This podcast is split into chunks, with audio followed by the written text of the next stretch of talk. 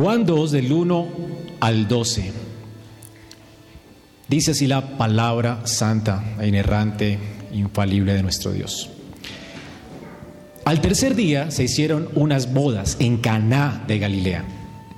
Y estaba allí la madre de Jesús. Y fueron también invitados a las bodas Jesús y sus discípulos. Y faltando el vino, la madre de Jesús le dijo, no tienen vino. Jesús le dijo, ¿qué tienes conmigo, mujer? Aún no ha venido mi hora. Su madre dijo a los que le servían, haced todo lo que os dijere. Y estaban allí seis tinajas de piedra para el agua, conforme al rito de la purificación de los judíos, en cada una de las cuales cabían dos o tres cántaros. Jesús les dijo, llenad estas tinajas de agua y las llenaron hasta arriba. Entonces les dijo, sacad ahora y llevadlo al maestresala. Se lo llevaron y se lo llevaron. Cuando el maestresala probó el agua hecha vino, sin saber él de dónde era, aunque lo sabían los sirvientes que habían sacado el agua, llamó al esposo y le dijo, todo hombre sirve primero el buen vino y cuando ya han bebido mucho, entonces el inferior. Mas tú has reservado el buen vino hasta ahora. Este principio de señales hizo Jesús en Caná de Galilea y manifestó su gloria, y sus discípulos creyeron en él. Después de esto descendieron a Capernaum, él, su madre, sus hermanos y sus discípulos, y estuvieron allí no muchos días. Amén. No sé si usted ha sido alguna vez invitado a un restaurante que huele delicioso, que sirven comida deliciosa, pero cuando usted abre la carta hay un menú tan variado que usted no sabe qué pedir. Y además hay palabras tan extrañas para usted que usted no tiene ni idea qué pedir. Pero todo le huele rico, usted tiene mucho apetito, quiere pedir, pero no sabe qué. Algunos restaurantes, por fortuna, tienen algo que se llama menú degustación. Entonces le sirven a uno tipo español pruebas de cada uno de los platos que el chef prepara. Y así muchas veces uno se salva de sufrir de hambre o de pedir un plato que no le gusta y puede, puede pedir algo que, donde puede probar de todo, hasta el postre, el menú degustación. Hemos llegado al capítulo 2 del Evangelio de Juan. Y lo que tenemos a partir del capítulo 2 es como un menú degustación. A nosotros como creyentes lo que nos espera después de la segunda venida de Cristo sería algo así como un gran banquete. Y Juan pone delante de nosotros un sorbo, una pequeña degustación de ese glorioso banquete a partir del capítulo 2. Muchos han llamado esta sección del Evangelio de Juan el libro de las señales. Si usted ve, allí dice que en el versículo 11, este es el principio de señales, es el principio de las señales. Quiere decir que hay más. Y se repite esa palabra una y otra vez en este Evangelio. Así que el Señor va a hacer muchas señales. Hemos visto en el capítulo 1 el testimonio acerca de Jesús. Juan da testimonio de Jesús, Juan el Bautista da testimonio de Jesús. Seis de los discípulos dan testimonio de Jesús, de los primeros discípulos de Cristo. Y vemos el testimonio acerca de Jesús. ¿Quién es Jesús? Y hemos visto ampliamente quién es nuestro Señor. En resumidas cuentas, lo podemos ver por las palabras de Natanael. Él es el rey de Israel, el Hijo de Dios. Él es Dios. Él es el Creador, que se hizo carne, que hizo su morada en medio de nosotros. Él es el verbo hecho carne. Después del capítulo 2, lo que tenemos es los actos de Cristo. El testimonio de Cristo, capítulo 1, y luego los actos de Cristo, que vienen a manera de señales. Estas señales son pequeños bocados que anticipan la gloria postrera que vendrá con Él. ¿Me hago entender? Así que tenemos un gran menú que nos espera y el Señor nos da un pequeño menú de gustación en esta sección de su Evangelio. Así que lo que veíamos hace ocho días con Natanael, cómo Natanael fue invitado a seguir a Cristo, ¿se acuerdan? Le dijo Felipe, Natanael, ven y prueba, ven y, ve. Es decir, ven y gusta. que realmente hemos encontrado al Mesías. Felipe le había testificado acerca de Cristo a Natanael. Natanael era un poco escéptico acerca del Señor y lo que hace Felipe no es argumentarle nada a él, sino invitarlo a probar. Ven, prueba, degusta. Y el Señor sorprende a Natanael con una palabra algo extraña. Es decir, el Señor le conoce y lo sorprende con su omnisciencia. Y Natanael no tiene ni sombra de dudas que definitivamente él ya ha probado ahora que aquel que está delante de él es el rey de los judíos. Pero Dios le dice que él va a ver más, él va a gustar pequeños sorbos de la gloria que le espera. Y el Señor le dice a Natanael, yo soy esa escalera que Jacob vio, y sobre mí los ángeles del cielo descienden para, para bendecirlos a ustedes. Y los ángeles ascienden para que nuestras oraciones sean escuchadas delante de Dios. Cristo es el puente entre Dios y los hombres. Es a causa de Cristo que todas las bendiciones de Dios son nuestras. Y es a causa de Cristo que nosotros las podemos reclamar a Dios en oración. Todo es nuestro. Y el Señor le dice a Natanael, desde ahora vas a gustar esto. Y lo que tenemos en el capítulo 2 es la respuesta, el comienzo de esta degustación. Natanael va a comenzar a gustar el poder impresionante de Cristo, cómo Él bendice a su pueblo. ¿Quiere descubrir cómo Cristo bendice a su pueblo? Aquí está revelado algo de esa gloria. Esa gloria que vendrá, por supuesto, sin limitaciones en el reino, cuando el Señor venga por segunda vez, ahora está demostrada de manera anticipada de manera como un bocado de comida para calmar nuestro apetito mientras tanto. El Señor nos muestra algo de su gloria. Dice que fue manifestada su gloria y los discípulos creyeron en Él, no que ya, no hayan creído antes, más bien su fe fue fortalecida por esta señal. Así que espero, hermano, que en esta mañana su fe sea fortalecida, que usted salga de aquí confortado comiendo este bocado de ese gran banquete que usted va a gustar al final. Este es simplemente un, simplemente un solo bocado Quiere, el Señor que sus corazones puedan asombrarse con la gloria de Cristo revelada en este texto en esta mañana. Así que vamos a ver de qué se trata este texto. Si a usted lo invitaran a una boda, los comentarios que usted haría el otro día, ¿de quién se trataría? La novia tan bonita, el novio, cómo estuvo de rica la comida, ¿verdad? Sin embargo, Juan nos invita ahora a escuchar su testimonio acerca de la invitación a una boda. Juan está aquí invitado también, el escritor de este Evangelio. Y Juan no nos habla de la novia. Si le preguntamos al texto cómo se llamaba la novia, ¿dice algo sobre la novia? ¿Dice algo sobre el novio? ¿La decoración será que lo impresionó a Juan? ¿Qué salieron los discípulos? ¿De, de qué salieron hablando ellos en esta boda? De la gloria de Cristo. Así que este matrimonio, esta boda en Canaán, se trata de Cristo, se trata de Jesús. Él aquí manifestó su gloria a través de una señal, de un anticipo de ese gran banquete final. Vamos a ver qué nos anticipa el Señor aquí. Vamos a ver de qué se trata en esta mañana esta señal. Y para hacerlo, entonces voy a dividir mi texto, o vamos a dividir el texto en las secciones que son naturales allí, ¿no? Vamos a considerar primero la celebración. Dice que hubo una gran celebración Luego vamos a ver que el Señor nos muestra que hay una vergonzosa situación, falta vino en esta fiesta, vamos a ver que esto es un vergonzoso y por qué. Vamos a ver después una poderosa intervención, el Señor convierte el agua en vino, Él interviene en esta fiesta, ahora Él es el encargado de la fiesta y provee vino para, la, para que la celebración no termine. Y al final vamos a considerar la señal. Y vemos que esta señal es una gloriosa ilustración. Así vamos a dividir entonces el texto para entender de qué se trata, cómo es que ese texto nos revela a Cristo, cómo es que se trata de Cristo y de lo que tenemos nosotros en Él. Así que una gran celebración, una vergonzosa situación, una poderosa intervención y una gloriosa ilustración. Este es el bocado de gustación que traigo para ustedes en esta mañana. Así que primero vamos a ver la gran celebración. ¿De qué se trata esta gran celebración? Primero nos dice cuándo. ¿Cuándo sucedió esto? Dice al tercer día. Al tercer día se hicieron unas bodas en Caná. Así que esta boda tiene lugar al tercer día.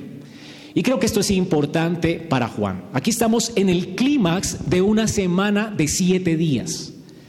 Y recordemos, para los que no han seguido los sermones, que en el versículo 19 comienza el primer día. El primer día cuando Juan está dando testimonio acerca de Cristo, cómo Él es la luz. En el versículo 29 dice, y el siguiente día Juan entonces habla acerca de su bautismo y la diferencia que hay entre su bautismo y el bautismo de Cristo. En el 35 dice, y el siguiente día otra vez. Ahora ahí, están los primeros frutos. Dos de, los discípulos de Juan comienzan a seguir a Jesús.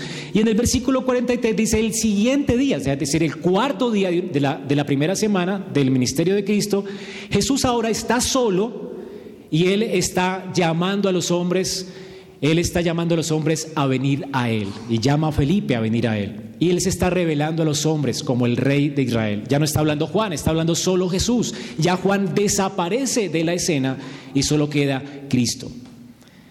Así que tenemos estos cuatro días. Luego de los cuatro días dice al tercer día, después de ese cuarto día, al tercer día, séptimo día. ¿Ok? Así que tenemos una semana de siete días. Los comentarios bíblicos realmente no ven relevante el hecho de que Juan cuente días, pero creo que es relevante. Y les, estoy convencido de eso y les he mostrado cómo es que yo estoy convencido de que Juan está queriendo llevarnos al Génesis. Por lo menos es mi convencimiento de algunos otros que han estudiado este pasaje, que Juan no es casualidad que Juan esté hablando de días y deje de contarlos en el capítulo 2. Juan ya deja de contar días, se queda en el séptimo. Y en el séptimo comienza a narrar acerca de las señales de la obra de Cristo hasta terminar con la cruz. Así que esta semana tiene mucho que ver con la creación primera aunque no es igual que la creación, es una, la creación es una sombra de la nueva creación. Y creo que Juan está aquí narrándonos una semana de siete días. Para los judíos, un periodo de siete días siempre reflejaba la actividad creativa de Dios. De hecho, cuando el Señor le manda a Israel a descansar en el séptimo día, en el día de reposo, ellos qué tienen que recordar cada sabbat? Que Dios creó los cielos y la tierra en seis días y al séptimo descansó. Ellos tenían que recordar la creación. Para ellos ese patrón era algo natural, significaba o reflejaba la actividad creativa de Dios. Creo pues, siendo Juan un judío, él nos está mostrando la actividad creativa de Dios en Cristo. Cristo vino a traer, a traer una nueva creación, Cristo vino a hacer nuevas todas las cosas. Es por esto que tenemos aquí, en el primer día de la primera creación había luz, en esta nueva creación Cristo es la luz. En el, primer, en el segundo día de la creación, todas las cosas subsisten por el agua. Y recordamos que Pedro dice que todas las cosas subsisten por el agua. Y en la, en la creación nueva, en esta nueva creación, todas las cosas subsisten por Cristo. Él es el que imparte el espíritu que da vida. Y vimos en el capítulo, en el, en el, en el, en tercer día, los discípulos son la, las primeros, los primeros frutos de esta nueva creación, como la tierra dio su fruto el tercer día de la creación. Y en el cuarto día tenemos que está el sol y las cosas que señalan los días y las señales. Y ahora Cristo está solo siendo Él este sol de justicia de esta nueva creación. En la nueva creación no necesitaremos astros. Y luego tenemos en el quinto y sexto día de la creación la creación de las, eh, de los animales y las especies y el hombre. Pero en la nueva creación ya Cristo es el todo y en todos. Él es el nuevo Adán. Y es por eso que salta Juan, creo yo, hasta el séptimo día para referirse al reposo sabático de Dios. Cuando Dios reposó de sus obras. En Cristo Dios reposa de sus obras. El Señor en Cristo, Cristo es la culminación del proyecto de Dios. Dios tiene un proyecto, no solamente crear la creación, sino entregarle toda la creación al Hijo. Y en Cristo se consuma la obra de Dios. Y es por eso que vemos aquí en el séptimo día Cristo haciendo un milagro para dar descanso a un matrimonio. Y de hecho hay un matrimonio que refleja este descanso glorioso. Nuestro descanso se va a consumar en el día del Señor, cuando el Señor venga en gloria y estemos con Él en unas bodas a las que las escrituras llaman las bodas del Cordero. Y estas bodas serán nuestro Shabbat, nuestro descanso. Es por eso que Pablo dice que hay, todavía queda un descanso para el pueblo de Dios. Así que el Señor en este matrimonio está anticipando nuestro descanso eterno en unión con Él. En este descanso eterno vamos a tener un matrimonio, va a haber un banquete. Isaías 25 del 6 al 9 nos habla de este reposo. ¿Quién lo va a dar? Y, y, de hecho es el Señor Jehová de los ejércitos. Dice la escritura en Isaías 25 del 6 al 9. Quiero que me acompañen allí, hermanos, porque creo que las bodas de Caná que sucedieron en el tercer día, es decir, en el séptimo día de una semana, está anticipando esta celebración gloriosa. Isaías 25 dice, versículo 6, y el Señor de los ejércitos preparará, ¿quién prepara? El Señor. Jesucristo aquí en las bodas de Caná va a ser el, el maestresala, el que prepara o más bien el que salva esta fiesta y el que provee para la celebración de esta fiesta. Y el Señor dice aquí que Él va a preparar, Él va a proveer una celebración, un banquete. ¿Dónde? Dice, en este monte. Para todos los pueblos. Los pueblos, ¿qué, ¿qué cosa va a preparar Él? Un banquete de manjares suculentos. Un banquete de vino añejo. Pedazos escogidos con tuétano y vino añejo refinado. O sea, el mejor vino. ¿No está anticipando las bodas de Canaán esto? Y dice, y destruirá en este monte la, que, la cobertura con que se cubren todos los pueblos, el velo que está extendido sobre las naciones. Él destruirá la muerte para siempre.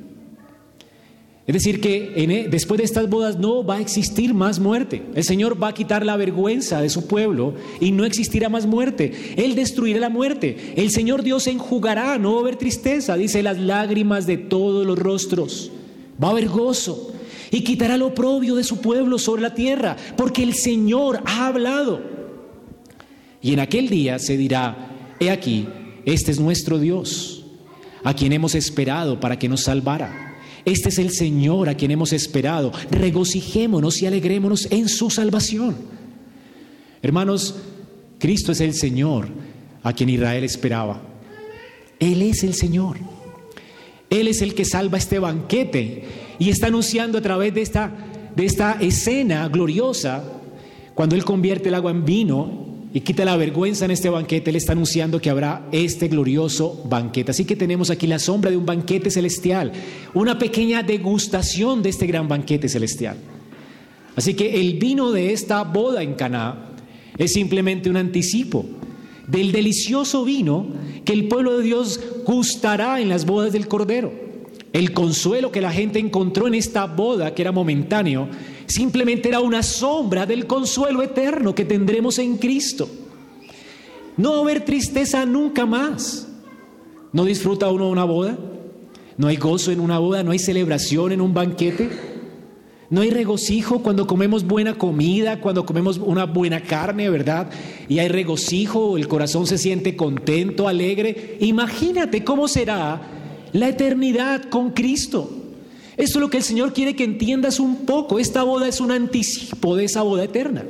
Así que esta es la celebración. De eso se trata esta celebración. Una señal de esa gloria eterna. Por eso ocurre al tercer día. Porque en esa boda eterna vendremos al reposo de Dios. Un reposo provisto por Cristo, nuestro Señor. Ahora vamos a ver cómo eran las celebraciones normalmente de las bodas, para entender un poco la ilustración que el Señor nos muestra a través de esta historia. De esta historia, el Señor quiere que entendamos la señal, y para entender la señal tenemos que entender la historia. Luego, ¿cómo se celebraba una boda? Las bodas de este tiempo no son como las de hoy. Ustedes saben, hoy, por ejemplo, la, la cultura nuestra es bastante individualista. Si es que hacen fiesta, porque a veces se casan y nadie se entera, ¿verdad? Si es que hacen fiesta, inviten a unos poquitos y ya, y es algo muy privado allá. Somos una cultura individualista, pero no así la cultura bíblica. La cultura bíblica los matrimonios no tenían que ver con el hombre, con el individuo, tenían que ver con la sociedad. Así que cuando había una boda era una celebración del pueblo. En un pueblo como Nazaret, con 500 personas, ¿verdad? Normalmente en una boda, casi las 500 iban a este, a este banquete. Y era una celebración de días, era como un festival. Y a veces habían hasta varias bodas al tiempo y se hacía un gran banquete y duraba varios días. Así que esta era una celebración corporativa, no tenía nada que ver con el individuo, no eran pocos amigos. Así que estos eran los matrimonios en tiempos bíblicos. Por eso entendemos que Jesús fue invitado con quienes. Y los discípulos, tan, bueno, tanta gente, eran seis discípulos que él tenía hasta ahora. El punto es que él fue invitado con todos sus discípulos porque era algo social. Todo el pueblo estaba involucrado, no era una carga para el novio, ni siquiera imaginaban que era una carga, era algo cultural. Ellos entendían que si yo tenía que casarme, tenía que ser partícipe a todo el pueblo de mi felicidad, de mi gozo. Y además el pueblo se gozaba por varias razones. En primer lugar, esta fiesta o matrimonio, según la escritura, es el fundamento de la sociedad. Dios creó esta institución como fundamento de la sociedad. Así que cuando alguien se casaba, el pueblo celebraba de que esta sociedad iba a ser más estable. Cuando hay matrimonios y hogares en el Señor, las sociedades son más estables, ¿verdad?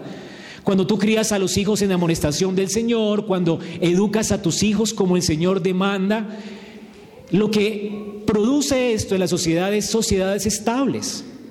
Eso es increíble, por eso era una celebración del pueblo. El pueblo se regocijaba con un nuevo hogar, porque iba a venir estabilidad, por lo menos se iba a solucionar algo en las próximas generaciones. Ellos podían visionar que las próximas generaciones, en, las, en sus próximas generaciones habría más estabilidad. Iba a haber un hogar, un hogar pactual, un hogar donde un hombre y una mujer estaban comprometidos con Dios para criar hijos, hijos del Señor, para la gloria de Cristo, para la gloria de Él. Así que cuando un hombre y una mujer se unían en santo matrimonio, esto era garantía de estabilidad social, de seguridad social. Habría menos delincuencia, habría menos robos, habría menos rebelión contra la autoridad. De hecho, habría más candidatos para el servicio militar. Un hogar nuevo implica nuevos hijos, implica una descendencia grande. Por lo general, los, en, los tiempos bíblicos, las familias no tenían problema con la planificación familiar porque entendían que todos los hijos que vinieran de parte de Dios era un regalo de Dios para la sociedad. Así que no había planificación, ellos entendían que era, eh, Dios estaba bendiciendo un hogar. Ellos pues, eh, en, la, cantidad de hijos había prosperidad también en la familia, eran más siervos para el campo, ah, iba a haber más eh, mano productiva, más mano de obra, por lo tanto más riqueza en la familia, no era, no era un sinónimo de pobreza. Hoy los hijos se, se, ven en la sociedad nuestra individualista como una carga en los tiempos bíblicos y en la Biblia. Son una bendición de Jehová. Y dice que bienaventurado el que llena su casa de hijos. Porque va a haber más mano productiva, más mano de obra, más riqueza en una familia. Así que este era el pensamiento de la Biblia acerca de la familia. Iba a haber también mayor protección. Un hombre lleno de hijos era un hombre protegido. Por eso es que usted leyó en su devocional esta semana como un hombre, Abraham, luchó contra cinco reyes. ¿Por qué? Porque tenía un ejército de personas en su casa. Tal vez él no haya tenido tantos hijos, pero se encargó de un ejército. Es decir, eran hijos espirituales, él era el líder espiritual de esta familia. Y así, el hombre que llenaba su aljaba de hijos era un hombre que aseguraba también su protección militar. Esto era bueno. Así que todo esto se aseguraba. Cuando no existía una familia, cuando la familia no era considerada como algo bueno, cuando vino después en tiempos de Roma la homosexualidad y esto, lo que teníamos era caos social, era caótico. En el tiempo de la filosofía griega, cuando vino estaba de moda otra vez como hoy la homosexualidad y era una virtud social, y ya la gente no se casaba y, y el matrimonio era puesto como algo no deseable, nadie se quería casar. Los hijos eran abandonados en las calles, había mayor delincuencia, había mayor desprotección, no había seguridad, y había caos y declive en la parte moral, al punto de que Dios tiene que intervenir y Roma tiene que ser juzgada y desaparecer. ¿Ven la importancia de la familia? Ahora, Una boda, pues, era un acontecimiento social. Para Dios, la familia es importante. Y para la sociedad que confía en Dios, la familia tiene que ser importante. Así que, hermanos, ¿qué sucedió en esta boda? María fue invitada y Jesús fue invitado. Cuando algo, alguien asiste a alguna cosa que le invitan, esa persona quiere decir que está de acuerdo con eso, ¿verdad? Y que también lo celebra. Hay gente que le dice, te invito a una celebración. Él no piensa que sea o que valga la pena celebrar eso. Así que no va, no asiste. Porque está apoyando algo que él piensa que no se debería celebrar. O no le importa la persona, te invito a mi fiesta, no me importas tú, no me importa tu familia, así que no me importas. Esa persona vive de manera individual, pero cuando esa persona le importa a esa familia, le importa a la familia, pues asiste al matrimonio, él hace lo posible por ir porque ama el matrimonio, ama a Dios, considera que es de vital importancia. De hecho, el matrimonio era lo más importante, era la celebración más importante de Israel, la celebración social, porque obviamente había cosas más importantes como la celebración religiosa. Ahora, Jesús pues asiste. El Señor saca tiempo de su agenda para asistir. Él considera esto importante. Es algo valioso. Él no simplemente dice estoy muy ocupado, tengo mucho que hacer, tengo un ministerio que atender. No, Él va durante los cinco días de esa fiesta, Él va a asistir y va a celebrar. El Señor no es agua fiestas, Él no es un huraño, Él no es un hombre asceta que se encerró y que aguantó hambre. No, Él disfrutó de ese banquete, tomó vino con ellos, se le conocía a Jesús como comilón y bebedor de vino, ¿se acuerdan? Era un hombre que celebraba, festivo.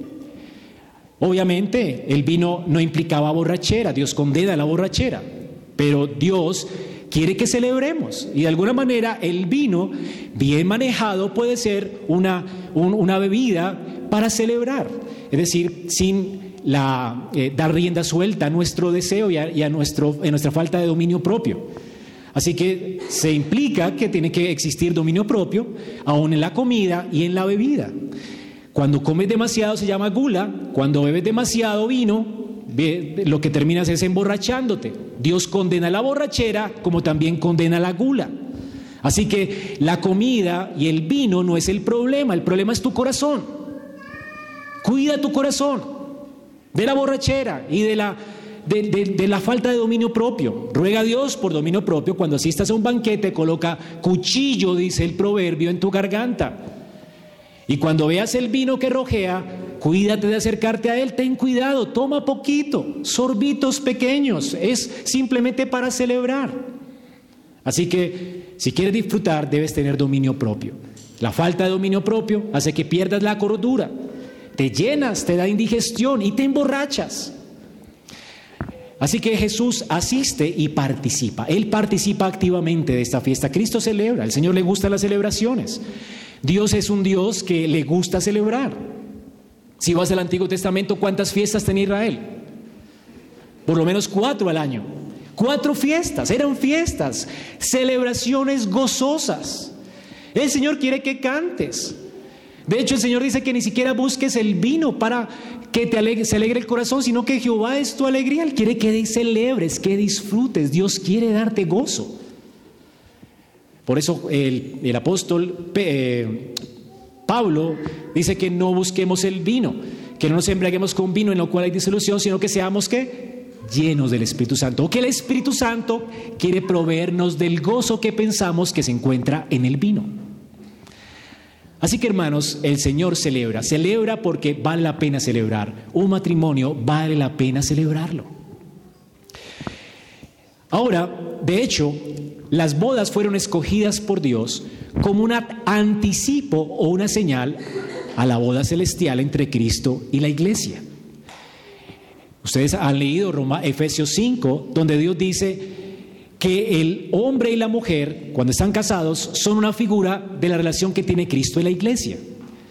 Así que un hombre y una mujer casados pueden aprender de Cristo a ser esposos. Una mujer casada puede aprender, aprender de la obligación que la iglesia tiene hacia Cristo a ser mujer, a ser esposa.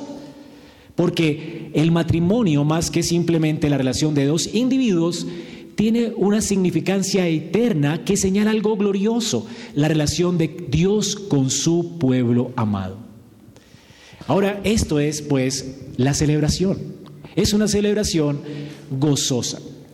Ahora, ¿qué pasaba antes de una boda? Normalmente había un compromiso. Cuando alguien quería casarse, esa persona iba donde, su, donde, el, donde el suegro, se pedía la mano de, de la mujer, se comprometía en pacto y este compromiso ya era legal. Habían ancianos allí tomando las palabras del hombre, se firmaba un documento público como, como matrimonio civil de hoy, más o menos. Así que ese compromiso comenzaba el noviazgo. El noviazgo era un compromiso que solo se podía romper con el divorcio.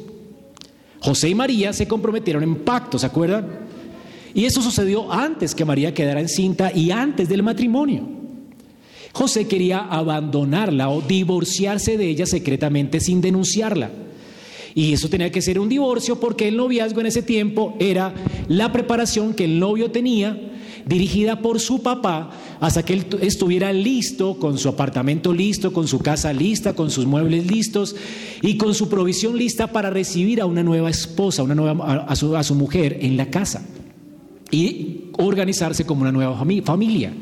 Cuando el papá determinaba que su hijo estaba listo para el matrimonio, entonces venía la consumación de ese compromiso en esta celebración. Así que lo que tenemos aquí es la consumación de un compromiso previo. Estos novios se habían comprometido antes, habían durado por lo menos un año de novios, el papá del novio había asumido que él ya estaba maduro, tenía edad y tenía todo lo necesario para ahora cubrir la necesidad de esta nueva familia y le había recomendado entonces eh, consumar esta, este pacto matrimonial. La consumación duraba una fiesta de unos días que terminaba después con la noche de bodas, donde las mujeres del pueblo aconsejaban a esta nueva mujer y los hombres iban y llevaban a la cámara al novio y allí se acababa la fiesta. Es increíble, ¿no? La cultura. Esta era la cultura judía. Ahora, para esta celebración el vino era importante. Para una celebración de cinco días se necesitaba planeación y esta era parte de, de probar el novio que él estaba maduro y listo para llevar o guiar a una nueva familia. Así que la boda decía mucho del novio. La cultura judía era una cultura de honra. Así que era algo honroso que las cosas duraran hasta el final, que el banquete fuera bueno, que el vino durara hasta el final. Y si esto no sucedía, todo el pueblo iba a murmurar, ¿será este joven capaz de sostener a esta muchacha? ¿Será que este va a poder? ¿Será que no le faltaría provisión a este hombre? ¿Falta de planeación?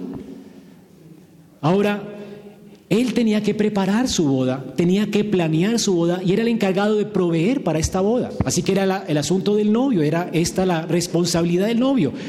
Por eso tenemos la segunda cosa, de, después de considerar de qué se trata la boda, vamos a ver la vergonzosa situación. Era vergonzoso, pues, a la luz de lo que acabamos de ver, que se le acabara el vino a un novio en medio de la fiesta.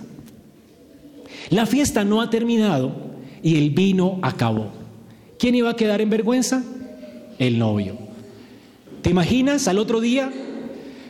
Se acabó la fiesta, Tú llevaste tu regalo, eran regalos buenos los que recibían estos novios, les iba a alcanzar para tal vez un buen tiempo. Mucha gente en este banquete, todos esperaban un buen banquete, buen vino hasta el final, hasta que llevaran al, novio a su cámara y de repente el novio dice, qué pena con ustedes, se acabó la fiesta. Imagínate el otro día la vergüenza de este novio. Y todo el mundo hablando de él. ¿Será que podrá con esa familia? ¿Será que este podrá ser eh, buen proveedor para esta casa? ¿No será acaso un hombre con falta de planeación, inmaduro? Todavía le falta. Qué vergonzoso, ¿no? No solo para el novio, pero para la novia. Imagínate, la novia siendo, confiándole su vida a un hombre así. Así que el novio estaba a punto de caer en vergüenza pública. Esta era la situación, una situación vergonzosa. María dice que fue invitada y tenía algo que ver con la familia, seguramente, porque ya se entera de la situación. Normalmente cuando suceden estas situaciones bochornosas, lo que hacemos es tratar de cubrirlas, ¿no? Quedar bien, de alguna manera.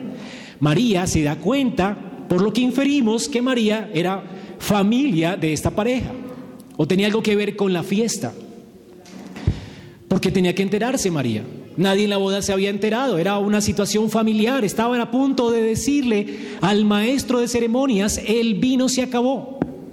De hecho, el maestro de ceremonias no se daba por enterado, él iba a seguir sirviendo vino. Pero los meseros estaban apurados, le contaron a la familia y María, siendo ella seguramente familiar, es informada del asunto. ¿Qué hace María? María va a la persona correcta. ¿Dónde vas tú cuando tienes problemas, hermano? Bueno, María sabe que su hijo es el Mesías. Y sabe que Jesús ya ha comenzado su ministerio mesiánico. Y sabe que ha regresado con discípulos, ¿verdad? Eh, después de su bautismo y de su ordenación al ministerio. María va a la persona correcta. Ella siendo la mamá, además que la mamá, y la mamá de el Dios con nosotros, ahora es tiempo, dice María en su corazón seguramente por lo que vemos en la respuesta de Jesús, ahora es tiempo de que mi hijo haga algo al respecto. Él va a la persona correcta. Muchos los católicos romanos piensan que este texto es una, un aliciente para que tú vayas a María.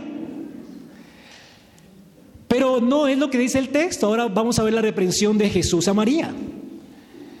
El punto aquí es que María va a la persona correcta, pero María no es la persona correcta a la que tú debes ir en necesidad. No es yendo a María que Dios o Cristo te va a escuchar más, es yendo a Jesús. Es lo que entendió María después de la reprensión. Hagan todo lo que Él les diga, vayan a Él. No me pregunten a mí, Él es ahora el Señor de la fiesta. María lo entendió. La pregunta es, ¿lo entiendes tú? Hermano, Muchas veces nosotros venimos con dificultades y le decimos, eh, anciano, pastor, ore por mí. ¿Será que no puedes? ¿Piensas que tienes necesidad de un intermediario? Otra cosa es que digas, pastor, estoy orando, ayúdame a orar por esto. Una cosa es que te ayudemos a orar para que juntos veamos la gloria de Dios. Y otra cosa es que me digas, ore por mí. ¿Ya acaso usted no ora, hermano? ¿A quién va usted cuando tiene necesidad? Nosotros necesitamos apoyo en oración, ayuda en oración. Y cuando oramos por un problema, varios, vamos a ver la gloria de Dios, ¿verdad? Y varios podemos glorificar a Dios juntos. Eso es algo diferente a decir, ore por mí, como si Dios a usted lo escucha, a mí no. Hermano, ¿quién te dijo eso? Dios no te escucha porque yo intercedo por ti o porque María intercede por ti. Esto es católico romano y es blasfemia. Dios nos escucha directamente por Cristo.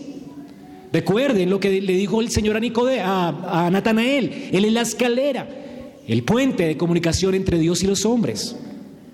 Es por Cristo que nuestras oraciones suben directamente a Dios y es por Cristo que Dios responde nuestro clamor y nuestras oraciones por gracia. Así que no pienses que María va a tener más cancha allí con Jesús. Aunque María va a la persona correcta, ella va esperando que Jesús le obedezca a ella como madre.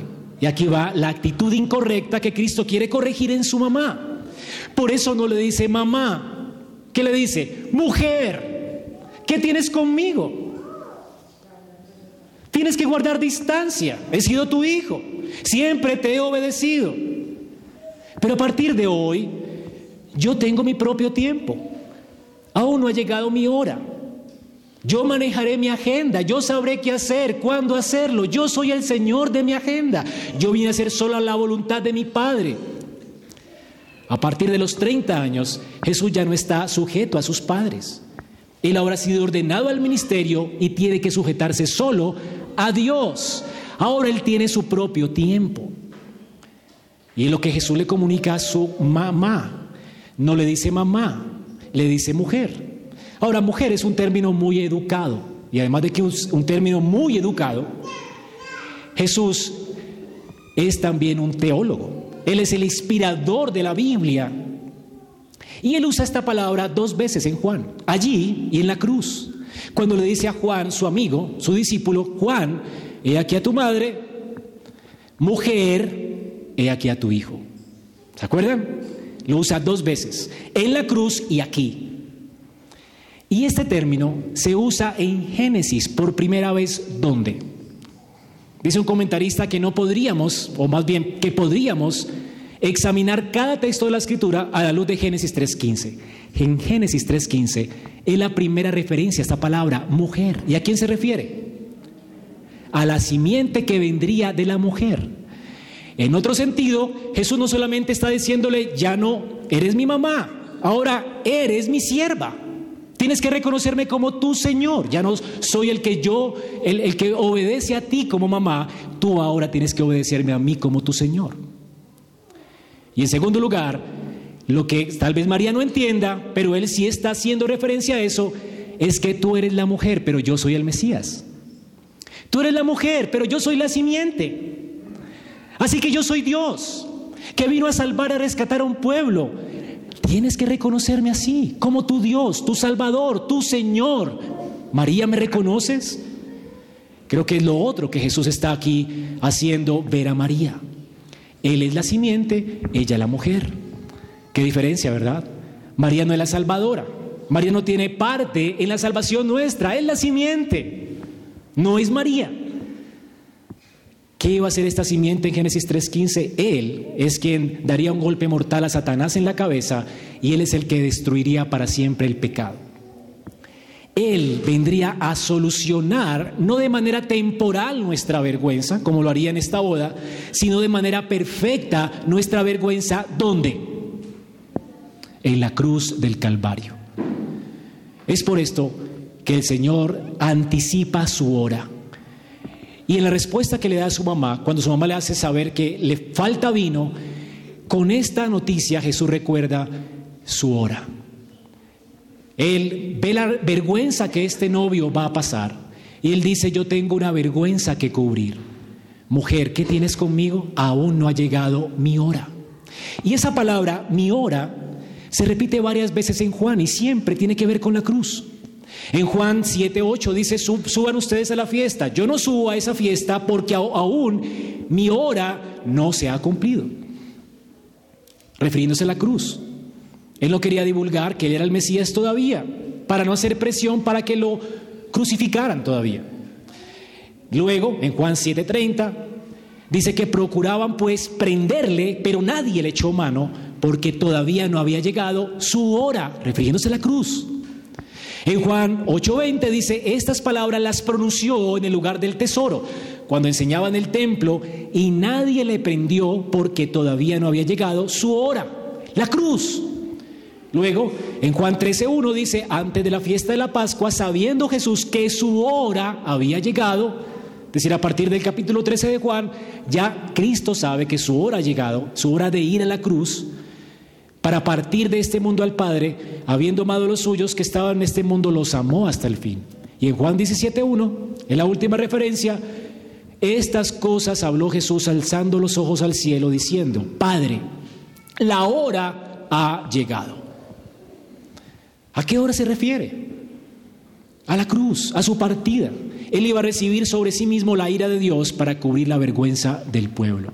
El Señor, pues, en medio de la vergonzosa situación de ese novio en esta boda, anticipa su cruz y dice, yo tengo una tarea que hacer, cubrir la vergüenza de mi pueblo. ¿Y qué es lo que le va a costar hacer esta obra? ¿Cubrir la vergüenza nuestra? Su muerte. Es Cristo a través de su muerte que nos cubre, que nos limpia de nuestra vergüenza, para acercarnos, para que podamos nosotros acercarnos sin mancha delante de Dios. María pues responde, no con ira, María no se enoja porque me dice mujer. ¿Y este qué le pasa? Yo soy la, la mamá. No, María entiende, María entiende la, no son palabras indirectas, María entiende las palabras directas de Jesús. María entiende la separación que Jesús está haciendo entre ella y él. ¿Y cuál es la respuesta de María? María no discute con su hijo. María reconoce quién es su hijo. María va a los meseros y les dice, hagan todo lo que Él les diga. Ella también lo va a hacer. Él verá, Él sabrá cuándo será el tiempo, Él sabrá qué hacer, si deja o no en vergüenza a esta familia. Él tiene un tiempo para todo, Él es el Señor de esta fiesta. Hagan todo lo que Él les diga. Cuando un católico romano está intercediendo a María, Dile esto que dice María. ¿Sabes a quién tienes que ir tú? A Cristo. Haz todo lo que Cristo te diga.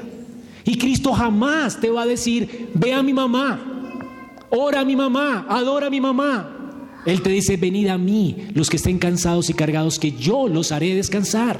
Él es el que cubre nuestra vergüenza, Él es el que suple nuestras necesidades, Él es el que actúa en su tiempo, cuando quiere y como quiere, para su gloria.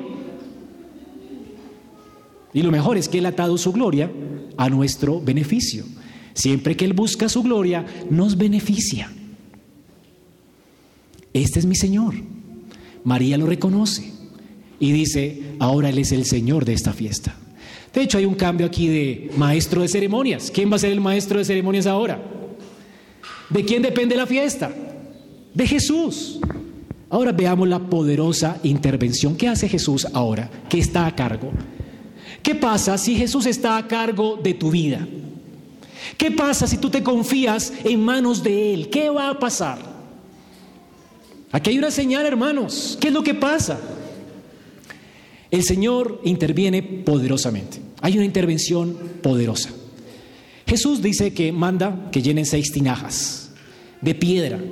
Y Juan tiene que explicar en qué consisten estas tinajas. Porque en la cultura hebrea, pues la cultura hebrea era desconocida seguramente para los lectores de Juan, que en su mayoría eran griegos. Así que Juan explica muchas cosas de las tradiciones judías.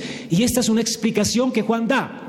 Para un judío era normal saber que eran las tinajas de piedra que habían en la casa o en un salón. Las tinajas se usaban para los ritos de purificación judío, dice Juan. Y nos explica a nosotros de qué se tratan esas tinajas. Ahora, eso es simplemente un tip para un gentil. Y el gentil tendrá que ir a la Biblia a buscar qué son los ritos de purificación judíos. Y en otro texto, como en Marcos 7, 3 al 4, la, la escritura nos dice de qué se tratan estos ritos. Marcos 7, del 3 al 4. Búsquenlo en su Biblia, hermano.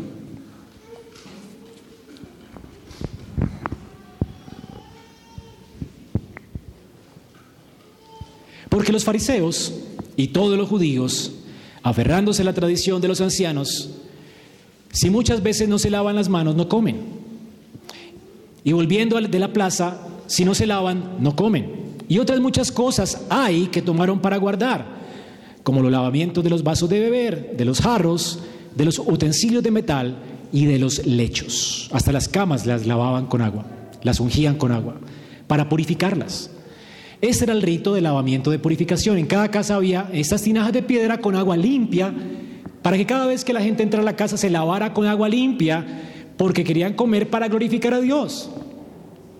Así que no podían acercarse a Dios ni hacer nada para Dios, sino con manos limpias.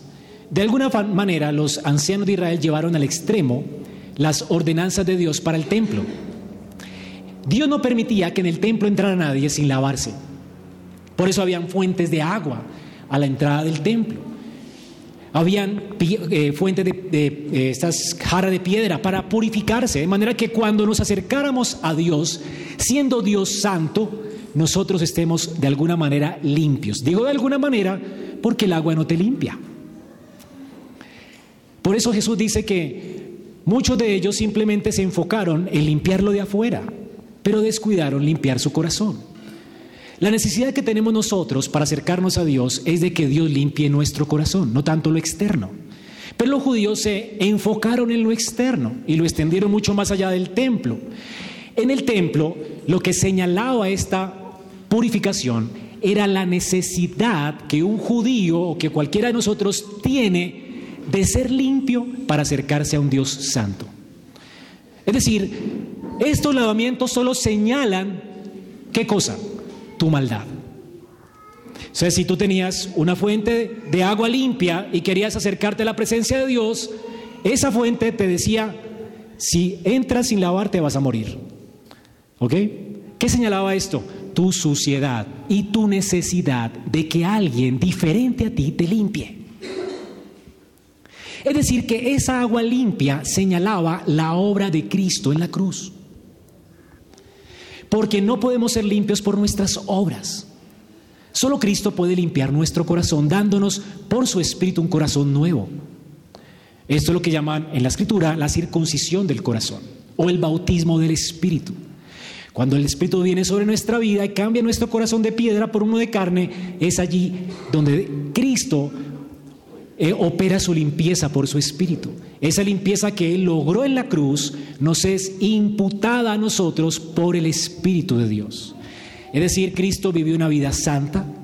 En ese bautismo del Espíritu Dios nos imputa, nos cuenta por santos, dándonos también un corazón santo, nuevo, diferente. Pero además, toda nuestra suciedad Él la lleva sobre Él en la cruz. Esta es una obra de intercambio. Es lo que Cristo va a hacer para quitar nuestra vergüenza. Y esto es lo que señalaba esta purificación. ¿Qué sucede entonces? ¿Qué hace Jesús con estas jarras de purificación? Bueno, eran por lo menos 540 litros de agua. Mucho vino, ¿verdad? Mucha agua. Jesús dice, llenen estas tinajas, 540 litros, llénennos todos hasta el borde. ¿Qué hacen los meseros? Lo llenan. Pensará, pensarían ellos en su mente, Él va a hacer que todos se limpien, ¿verdad? Va a quitar la vergüenza por eh, una ceremonia externa. ¿Quién sabe qué va a pasar? La seguramente el mesero pensó, la fiesta se acabó. Se acabó la fiesta, va, a haber agua. El agua ni siquiera era potable para tomarla en ese, en ese tiempo. Necesitaba mezclarse con algo de vino. Ahora, ¿qué es lo que va a hacer Jesús? Ahora Jesús le dice, ahora saquen el agua y llévenla al maestresala. Y cuando esos hombres, después de llenar el agua, sacaron allí el agua, y el maestresala probó el agua, y probó fue vino. Y el hombre estaba ajeno a la situación, él no sabía nada. Lo que le asombra al maestresala, al maestro de ceremonias que estaba encargado de la fiesta, es que el novio haya dejado el mejor vino para el final. Así que lo que él probó fue que agua. Fue un cambio de, materia, de agua a vino. Así que los católicos también tienen aquí una, referencia a la transubstanciación, como que el vino se convierte en sangre en la Santa Cena. Y esto es absolutamente místico e imposible, porque cuando la gente hace cola para tomar el vino, ¿a qué le sabe? A vino. O sea que el cura no puede hacer ninguna magia. Él, pretende hacerla, pero no la puede hacer. ¿Me hago entender? Ahora, el Señor literalmente convierte el agua en vino. No, no es que el maestresala siente que sabe a vino. No, él no tiene el gusto equivocado. Él es un experto en vinos. Y dice que es el mejor vino. Luego tampoco es jugo de uva, porque uno de un jugo de uva a otro jugo de uva no hay diferencia. Pero no se puede diferenciar entre un vino añejo, ¿verdad? Y un vino no tan añejo, en un vino muy bueno y un vino de buena calidad y un vino de mala calidad. Así que era vino, vino embriagante. Cuando Jesús, cuando Jesús convierte esta agua en vino, literalmente se convierte en vino.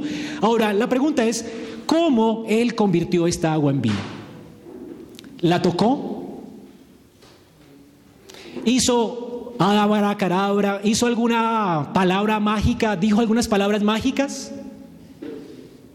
Él no dijo una sola palabra, no tocó esa agua, no hizo nada con sus manos, eso lo hizo por el poder de su voluntad.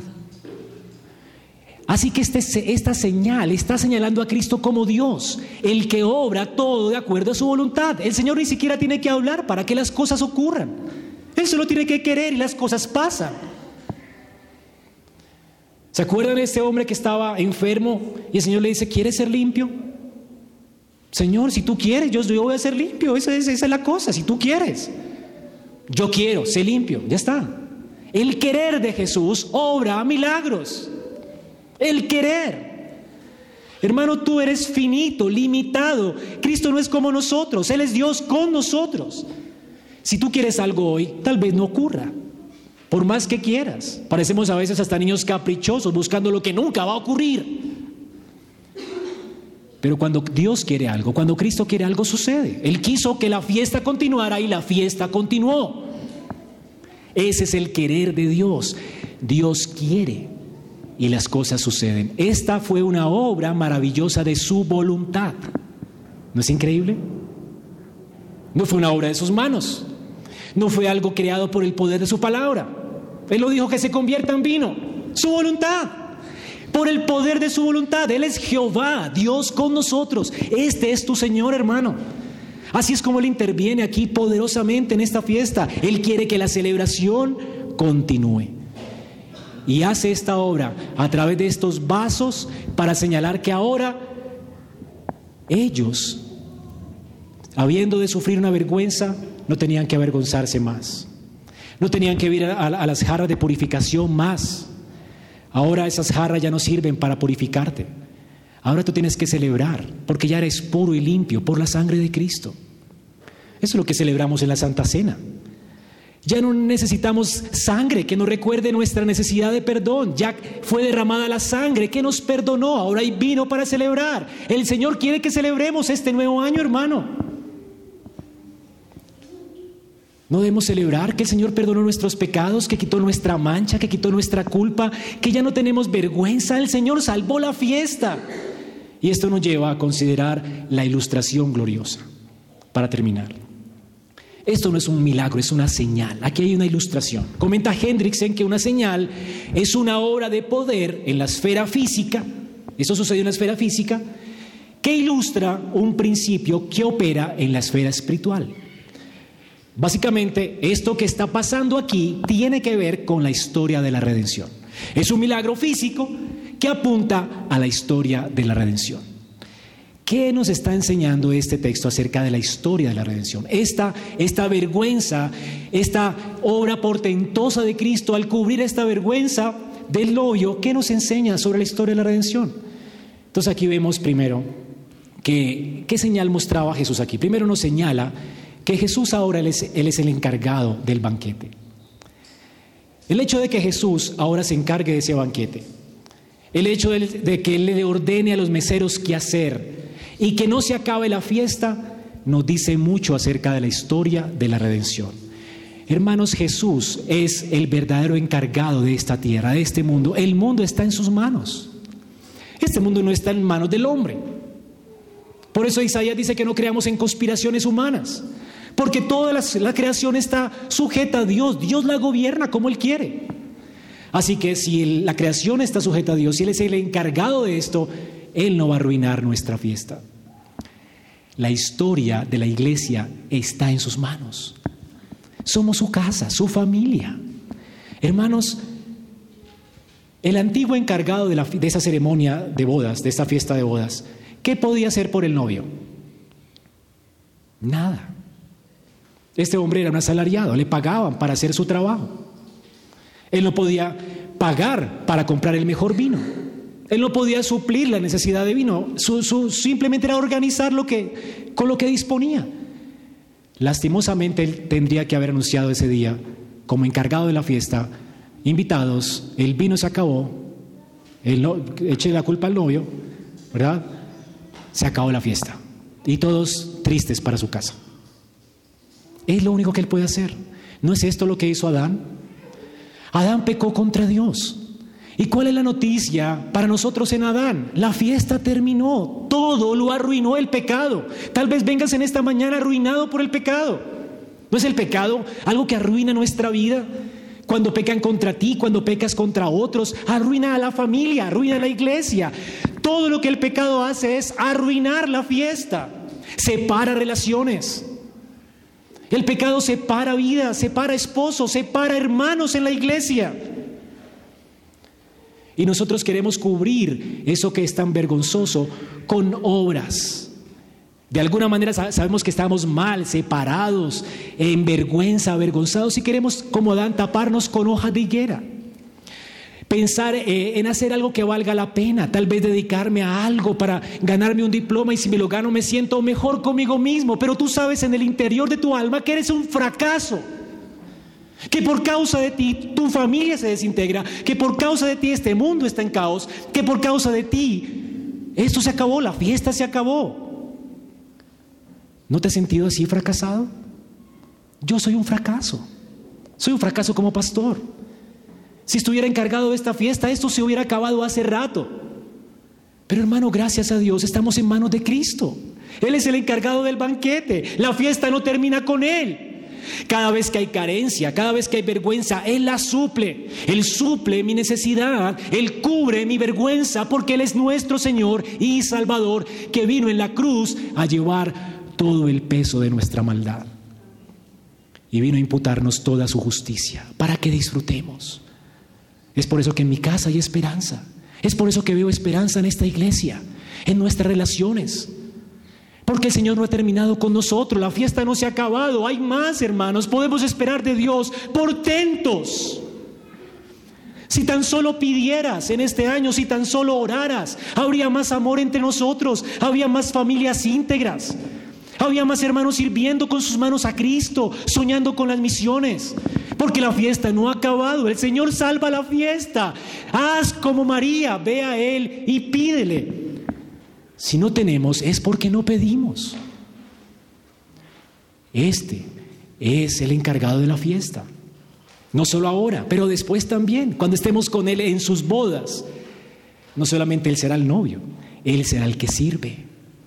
El Señor dice en Lucas 12:37, dichosos aquellos siervos a quienes el Señor al venir halle velando. En verdad os digo que se ceñirá para servirles los sentará a la mesa y acercándose los servirá. ¿Quién es el que va a servirnos el vino en las bodas del Cordero? ¿Quién es el encargado de la fiesta en esas bodas? El novio. Hermanos, esta historia está señalándonos a Cristo como el todo suficiente para nuestra vida, el proveedor del gozo, el que quita nuestra vergüenza. No trates de limpiarte con tus logros. No trates de darte pañitos de agua tibia pensando que por hacer cosas vas a ser más aceptable hacia Dios o para con Dios. Cristo no vino para que sigas solamente su ejemplo. Si Cristo hubiera venido para que sigamos su ejemplo, todos estaríamos frustrados porque no podemos. Somos un fracaso. Y tú lo sabes. Él vino no para mostrarte cómo comprar vino y cómo valértelas por ti mismo para salvarte. No, Él vino a salvarte. Él es salvador, hermano. Él vino a limpiarte. No a que busques cómo limpiarte. Él vino a limpiarte. Él no vino a, Él es un, un, privador de gozo. Él vino a darte gozo y vino a darte vida y vida en abundancia. En segundo lugar, esto nos señala también a Cristo como el Salvador, que tomó la copa de la ira de Dios para que nosotros disfrutáramos de la copa de la bendición de Dios. Cuando Jesús está encargado ahora de la fiesta, ¿en qué está pensando Él en el matrimonio? En su cruz. En esta boda de Caná, Jesús está pensando en su matrimonio, en lo que le costará a Él suplir nuestra vergüenza en la cruz. El Señor, en medio de esta celebración, en medio de ese festejo, mientras la gente tomaba vino, Él estaba anticipando el día en que Él iba a tomar no vino, sino la copa de la ira de Dios, para que nosotros pudiéramos celebrar.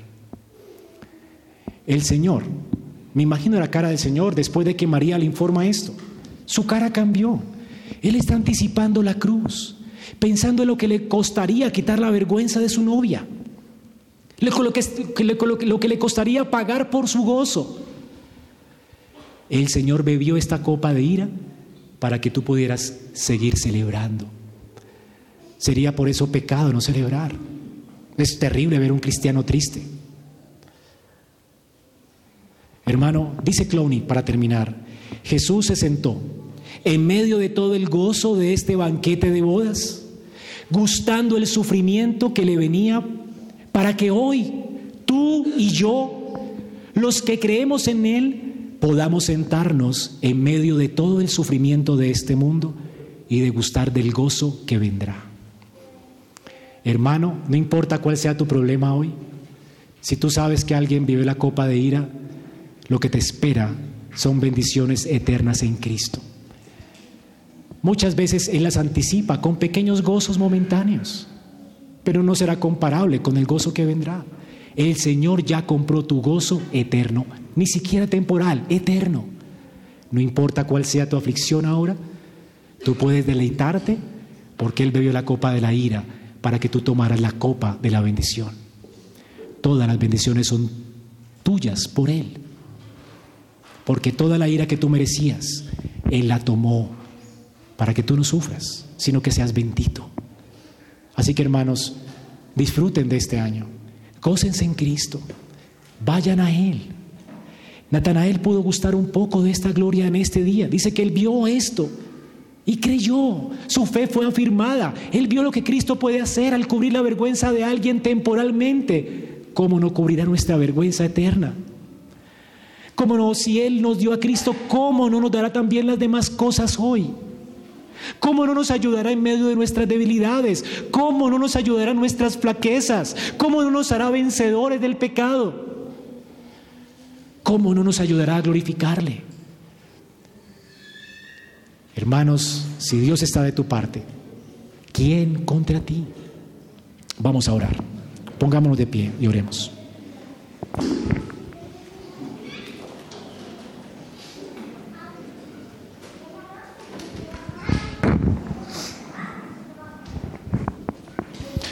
Señor, gracias por tu palabra. Te rogamos que no regrese vacía, que podamos probar y gustar cuán grandes cosas no solo ha hecho el Señor por nosotros, sino cuán grandes cosas Él ha provisto en Cristo para nosotros. Porque el reino es nuestro, las bendiciones de Abraham son nuestras, todo es nuestro en Cristo. Cristo sufrió y murió para que la recibiéramos por gracia.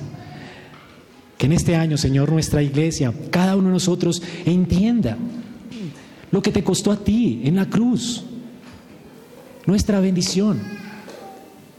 Sería un pecado no disfrutarla, Señor, porque proveíste y provees en abundancia las cosas que tenemos para que las disfrutemos. Ayúdanos a disfrutar de tus dones, pero sobre todo ayúdanos a poner nuestra mirada en ti, el que suple nuestras necesidades, el que sana nuestras dolencias, el que rescata del hoyo nuestra vida el que nos corona de favores y misericordias por su gracia. Señor, ¿quién como tú? Por eso a ti la gloria y la honra en esta mañana, porque esta iglesia se trata de ti, tu pueblo se trata de ti, tú eres todo y en todo. A ti la gloria en Cristo. Amén. Esperamos que este mensaje haya sido edificante para tu vida. Si deseas este y otros mensajes, visita nuestra página en internet iglesiaraa.org. Este es un recurso producido para la Iglesia Cristiana Bíblica Raha.